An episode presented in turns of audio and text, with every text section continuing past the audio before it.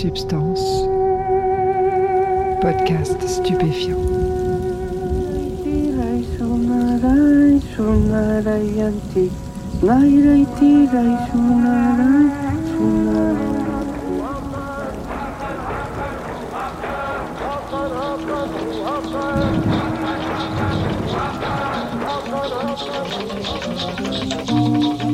Bonjour à tous, bienvenue dans Substance, Bertrand le Sentier et le Grand Vagabond, épisode 4.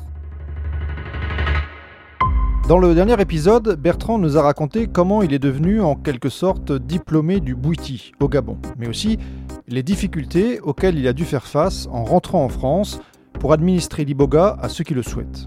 L'expérience est particulièrement déstabilisante et ensuite il faut réapprendre à vivre petit à petit. En prendre deux nuits puis repartir aussi sec dans le monde moderne comporte des risques et Bertrand n'a pas envie de les prendre. Ce qu'il veut, lui, c'est rendre service et non pas mettre les gens en danger.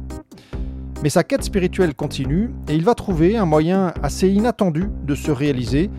Et c'est ce qu'il va vous raconter dans ce quatrième et dernier épisode. Réglez le son, mettez-vous bien et écoutez. Vous êtes dans Substance.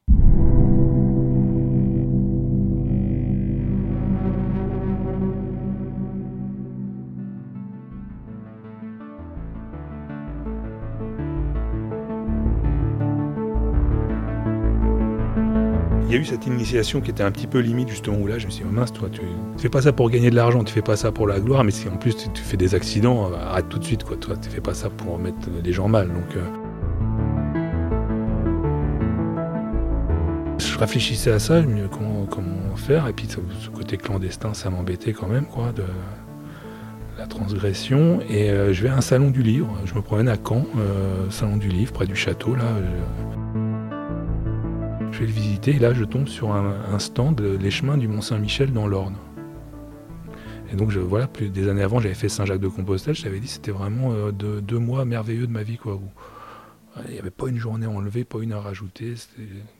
Parmi les deux mots j'avais été le plus heureux de juste un sac à dos, à marcher vers l'ouest, euh, tous les soirs des nouvelles rencontres, des nouveaux paysages. euh, des nouvelles églises, euh, des trucs de transformation à l'intérieur, un rapport au monde, tu vois, à travers la marche, j'avais adoré ça, quoi. J'avais adoré ça et j'avais cherché d'autres pèlerinages, mais euh, Jérusalem, c'était 6000 km, ça me parlait pas trop. euh, Rome, pareil, ça me parlait pas trop. Je, je voyais pas, et puis euh, moi je suis normand, donc toi le Mont Saint-Michel c'est comme la Tour Eiffel pour un Parisien, quoi. Toi t'as le nez dessus, tu, tu percutes même plus que c'est une merveille, quoi. Parce que pour toi tu vois juste que c'est une machine à touristes, une machine afrique, un petit peu. J'avais cette lecture-là du, du, mont, quoi. Mais je tombe sur ces, guides du chemin du Mont Saint-Michel dans, dans, dans l'Orne, et là je, me dis, euh, tiens, je commence à le feuilleter, quoi. Et, je, vois que ce chemin passe au pied de chez moi, un petit village où j'habitais avant. C'est fou ça, il y a un chemin, et je me dis, bah, c'est la voie de Paris. Et là, euh, là je me dis, bah, tiens, j'irais bien le faire, ce pèlerinage au Mont Saint-Michel, quoi. Tu vois, il y avait six jours de marche à l'époque, c'était un peu plus loin. Et là, euh, en même temps, j'avais deux demandes euh, de copains de Lucide encore qui, voulaient prendre l'Iboya, Pierre et Arthur. Et, et là, euh, bah, je leur dis, ouais, je veux bien vous le faire, ok, l'Iboya. Mais par contre, il y a une condition maintenant, c'est qu'après la cérémonie, on part marcher, on va au Mont-Saint-Michel, quoi. Dans le sens où, voilà, déjà, ça, les gens, ils s'engagent sur euh, huit jours et plus seulement deux, quoi, tu vois. Et puis après, il y a un effort à faire de marche, et puis... euh, mais je me dis, mais ça va être génial parce que toi, on va pouvoir déplier l'expérience. Toi, souvent parlait, c'est une expression de Lucide, ça, de, ou de Deleuze en tout cas, qui est, autour du dépliage et que c'est tellement concentré ces choses-là. Toi, tout ce que j'ai raconté tout à l'heure, toi, c'était il, y a- il y a 15 ans, mais ça m'habite encore aujourd'hui et encore aujourd'hui, je le déplie tout ça, quoi. Donc euh, sur deux jours. euh, c'était, dangereux l'Iboga pour ça. Moi, j'ai, témoignages des fois, toi, de, gens quand ça s'est fait l'interdire l'Iboga, après ils ont ressorti des dossiers. J'ai vu que même nous, euh, on était sur écoute finalement au- dans le petit village où je faisais ça. Toi, qu'on avait été surveillés, on nous avait ressorti des, histoires, des, des témoignages faux, mais des fois des gens forcément en deux jours, ils, ils arrivent le vendredi, ils sont formatés d'une certaine façon, ils repartent deux jours après. Euh, toi, la famille comprend pas des fois. Mais qu'est-ce que t'as fait de ton week-end? Moi, quand je l'ai vécu, je t'ai raconté tout à l'heure, on disait t'es lumineux, toi, c'était positif, mais il y a- un témoignage d'un jeune, toi, par exemple, qui réparait. Son père était réparateur de télé, toi, ça a été cité, ça, par l'ami Vilude, comme quoi euh, c'était dangereux l'Iboga. Lui, il était réparateur de télé, euh, son père, et, et lui, il était à la fac, il n'en avait plus rien à faire de de, ses études. il passait son temps à fumer des bédos et à, squatter, à jouer à la PlayStation dans son lit, quoi. Sauf que je sais pas pourquoi il s'est amené à, faire ce truc à l'iboga, quoi, un sursaut de l'âme, il, y va. Et, et là, il, pareil, il se fait rincer, machine à laver et tout. Euh, il ressort, il fait bah, c'est bon, moi je vais élever des chefs dans le Larzac avec mon pote qui, est parti il y, a, deux ans faire ça. Voilà, j'ai un plan. Et voilà, il rentre le lundi, il va voir son père, il fait non mais papa, je reprendrai pas ta suite, moi réparer des télés, ça m'intéresse pas, moi je vais élever des chefs. les mecs ont fait mais qu'est-ce que tu as fait le week-end? Bah suis pris de l'iboga. Donc les tout de suite, c'est une secte quoi, t'es tombé, on t'a lavé le cerveau. Euh. Le mec, il a appelé euh, les flics en disant euh, on a lobotomisé mon gosse. Alors pourtant, c'était bon pour lui, cet enfant, toi. Il était vraiment en train de se perdre là-dedans. Il trouve, mais non. Donc, moi, il y, avait, la même chose avec ce, danger de donner de, l'iboga, toi, quand, je parlais que c'était radical.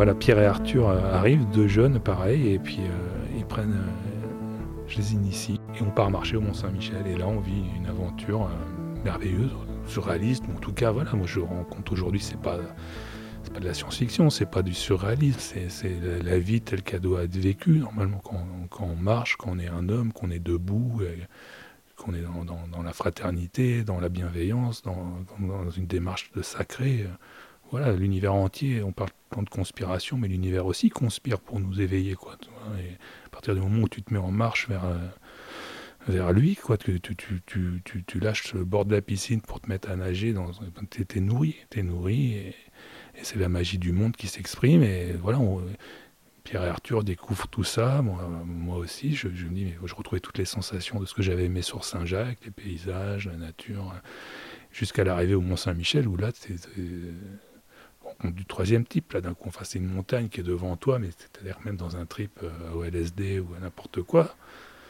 t'as pas, pas aussi beau, quoi. Dans le sens, en plus, là c'est sculpté dans la matière, quoi. C'est pas, c'est pas une Jérusalem céleste évanescente, quoi. C'est ils, sont mis mille ans à le construire et c'est magnifique, quoi. Donc, euh, et on dort sur, sur Mont Saint-Michel. Hein. On trouve un, on trouve un petit endroit où dormir. Toi, moi, je dors. Euh, de l'herbe au-dessus de ma tête, la voie lactée, et puis l'archange qui déchire le ciel, quoi, vraiment, toi en or, éclairé, parce que c'était visites nocturnes, l'été, ils font ça, bref, magnifique, quoi. Et là, un sentiment de. J'avais pas pris de plante, là, toi, j'étais pas dans un. dans un trip, quoi, mais. mais euh, un petit peu ce que j'avais vécu la première fois avec l'Iboga où j'étais tombé les bras en croix, quoi. Toi, là, là pareil, le sentiment, mais. Euh, d'être à ma place complètement, quoi. D'un coup, d'avoir complètement au bon endroit, au bon moment. Euh. Et je sais pas ce qui se passe, quoi, toi, mais je sais qu'il se passe quelque chose à l'intérieur de moi, quoi. Vraiment, euh, c'est très très fort. Euh, j'ai pas, mais je sais qu'il se passe quelque chose, mais je sais pas quoi.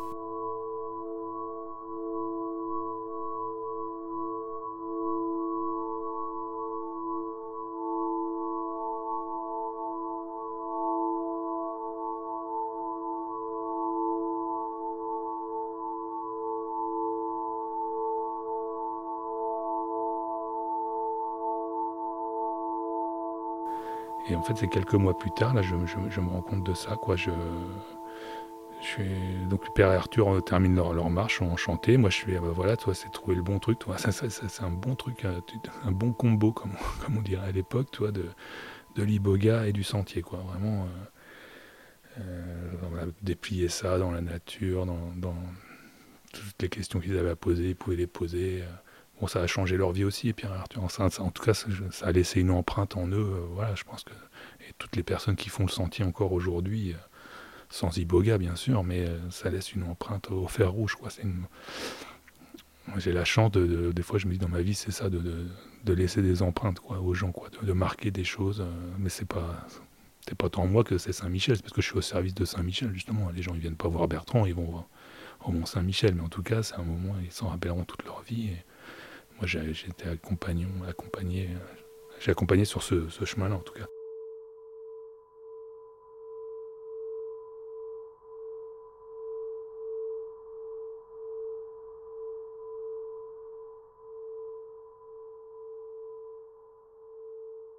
Mais voilà, moi, je termine de ça. Euh, ça m'a vraiment touché, quoi, cette marche. Euh, et j'ai invité un mariage d'un copain.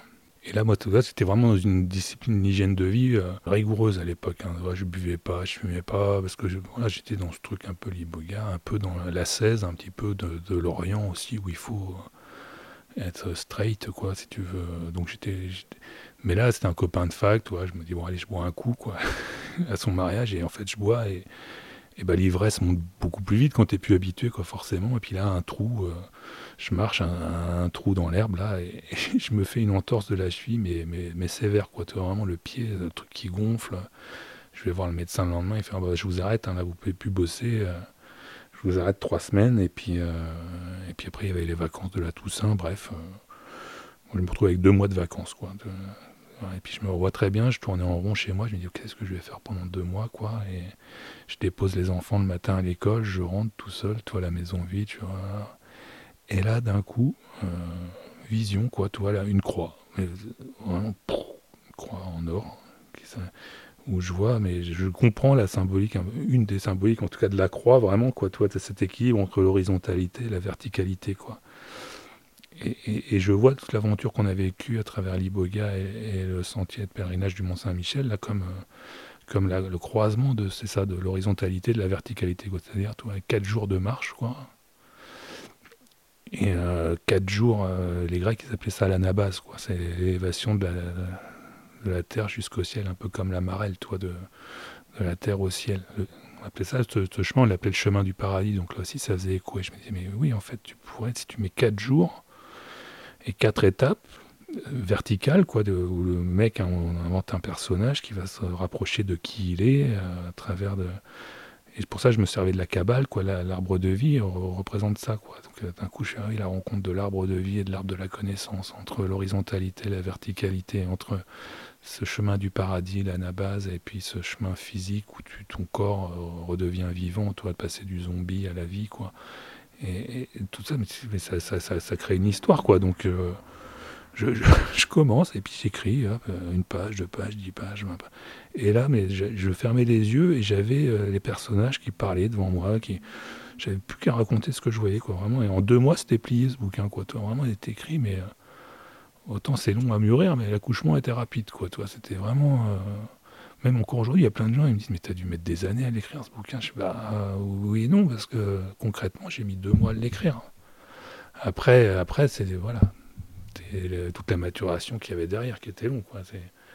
Avait fait ça Picasso au moment, à la fin de son repas, là, il dessine un petit truc sur la nappe du restaurant, quoi, et puis le, serveur, il veut prendre le, le, dessin de Picasso, et Picasso, il le prend, il le brûle, il fait, mais non, puis l'autre, il fait bah, Vous avez mis 5 minutes à le dessiner, ça va. Il fait Non, moi j'ai mis 40 euh, ans plus 5 minutes pour le, faire.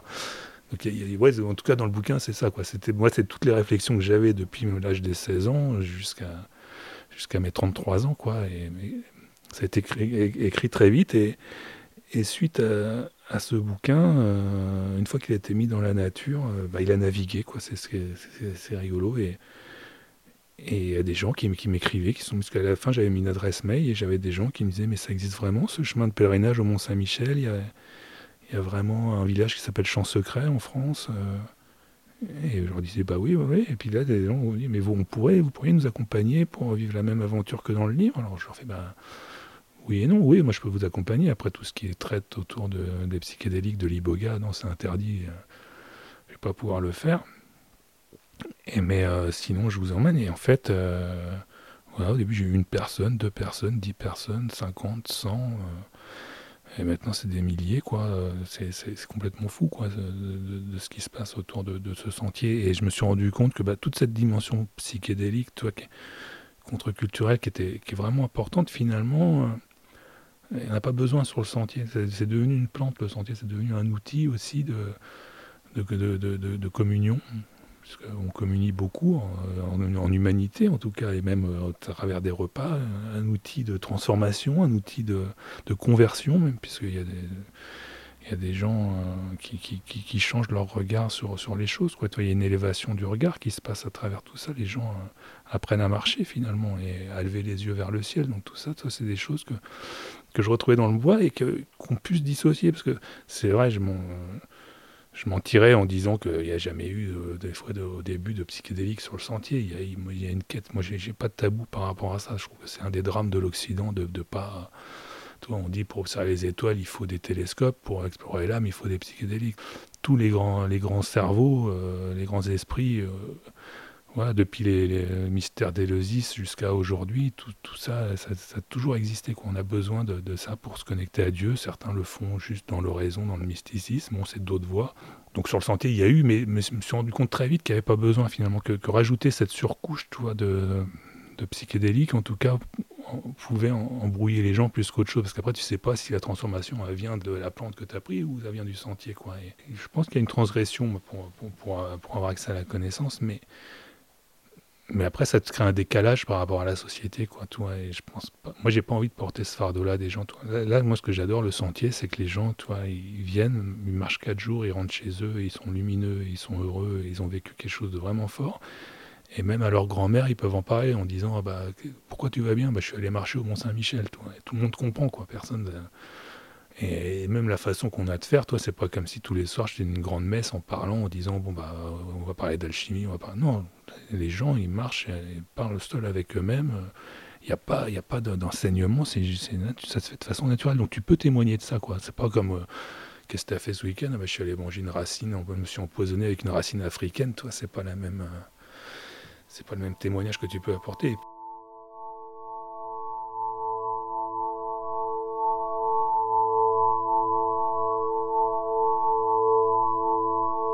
Le sentier, ouais, c'est une marche de, de, 4 jours et 100 km vers le Mont-Saint-Michel qui se fait euh, en bivouac ou en tout cas euh, maximum en autonomie. Euh, même si depuis, l'année dernière on a un petit peu élargi parce qu'on a eu droit à un reportage dans Des racines et des ailes de, 40 minutes quand même, donc qui a, fait a fait pas mal de bruit et qui a ramené beaucoup de gens qui, qui, ont peur, eux, de dormir dehors. Donc maintenant, chaque commune a construit un accueil pèlerin, donc il y a moyen aussi de, de faire le sentier en dormant en, accueil pèlerin, c'est-à-dire en dortoir, mais d'avoir au moins accès à une douche et puis à un toit. Nous, en tant que compagnons, nous, on a appelé cette association les compagnons du sentier. Nous, on préfère dormir dehors. Nous, on a notre tarpe ou on dort sous un arbre. Moi, j'aime bien ce rapport à, la nature, ce rapport un peu brut, mais qui, qui, vivifie, quoi, en fait, justement. Et souvent, je, trouve plus de confort dehors qu'à l'intérieur. Euh, et donc, voilà, je, 4 jours de marche. On a, créé un site internet hein, qui s'appelle euh, lesentier.org. Il y a toutes les informations pratiques euh, pour s'y inscrire, les calendriers et puis aussi les, livres que j'ai écrits sur ce sujet. En fait, La porte mystérieuse du Mont Saint-Michel et Le compagnon du sentier.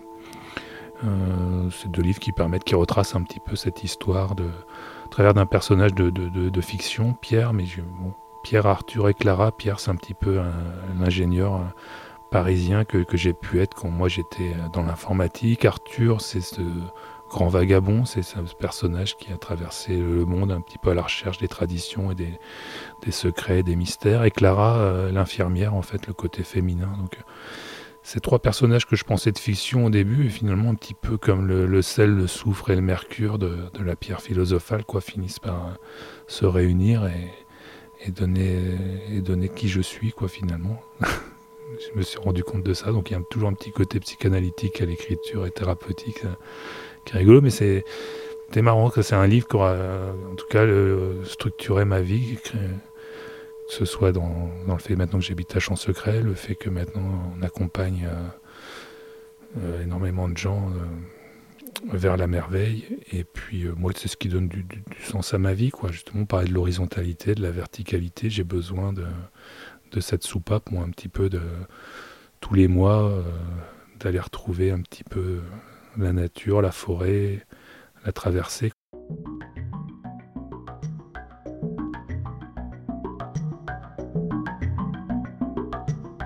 Ici, c'est le, pays du passage, la, région du passé, on appelait ça. Donc, c'est toujours cette notion de traverser, traverser le miroir, euh, aller vers des choses peut-être un peu plus essentielles, trouver son essentiel, se débarrasser de son superflu.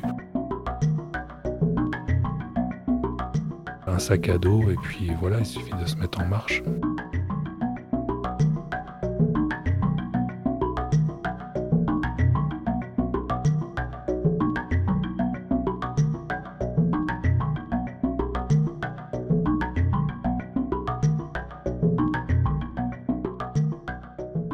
Et voilà, le témoignage de Bertrand est terminé. C'est fascinant, je trouve, de voir comme chaque élément de sa vie prend sens petit à petit, au fur et à mesure qu'il avance dans la vie et qu'il comprend de mieux en mieux ce qu'il cherche.